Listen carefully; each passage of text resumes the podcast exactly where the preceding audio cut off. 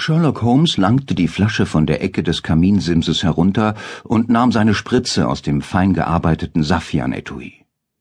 Mit seinen langen, weißen, nervösen Fingern setzte er die feine Nadel auf und rollte sich die linke Manschette hoch. Eine Zeit lang verweilte sein Blick nachdenklich auf dem sehnigen Unterarm und dem Handgelenk, die von den Flecken und Narben unzähliger Einstiche gesprenkelt waren. Endlich stieß er die dünne Nadelspitze hinein, drückte den kleinen Kolben durch und ließ sich dann mit einem langen Seufzer der Befriedigung in die Samtpolster seines Lehnstuhls zurücksinken. Dreimal täglich, viele Monate lang war ich Zeuge dieses Schauspiels gewesen, aber seine Regelmäßigkeit hatte nicht dazu geführt, dass ich mich damit abgefunden hätte. Ganz im Gegenteil. Von Tag zu Tag fiel es mir schwerer, diesen Anblick zu ertragen, und des Nachts regte sich mein Gewissen bei dem Gedanken, dass ich nicht die Courage gehabt hatte, meine Missbilligung auszudrücken.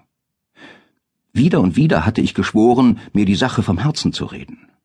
Aber etwas in der kühlen, nonchalanten Art meines Gefährten bewirkte, dass er der Letzte war, bei dem man sich auch nur annähernd so etwas wie Freiheiten herausgenommen hätte.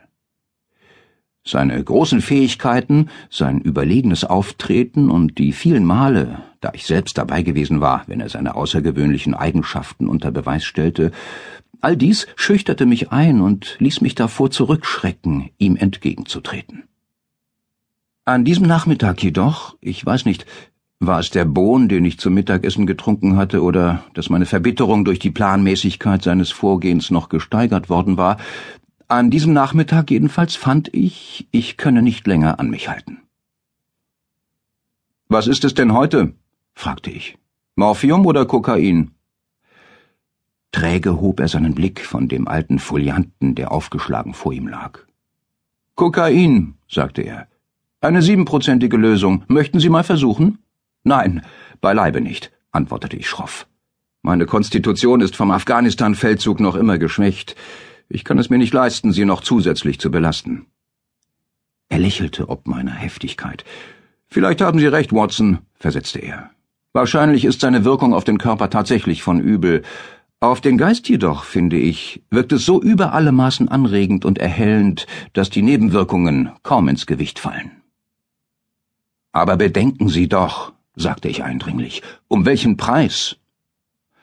Ihr Gehirn mag wohl, wie Sie sagen, angeregt, ja erregt werden, aber dies ist ein krankhafter und zerstörerischer Vorgang, mit dem eine beschleunigte Gewebeerneuerung einhergeht und dessen Folge eine bleibende Schwächung ist.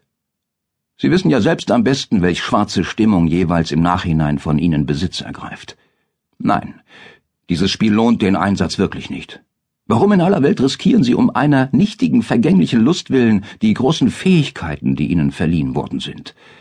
Bedenken Sie auch, dass ich nicht nur als Freund so zu Ihnen spreche, sondern als Arzt, der bis zu einem gewissen Grade für Ihre Gesundheit verantwortlich ist. Er schien nicht beleidigt zu sein. Ganz im Gegenteil. Er legte die Fingerspitzen aneinander und stützte die Ellbogen auf die Armlehnen seines Sessels wie jemand, der große Lust zu einem Gespräch verspürt. Mein Geist, begann er, rebelliert gegen den Stillstand.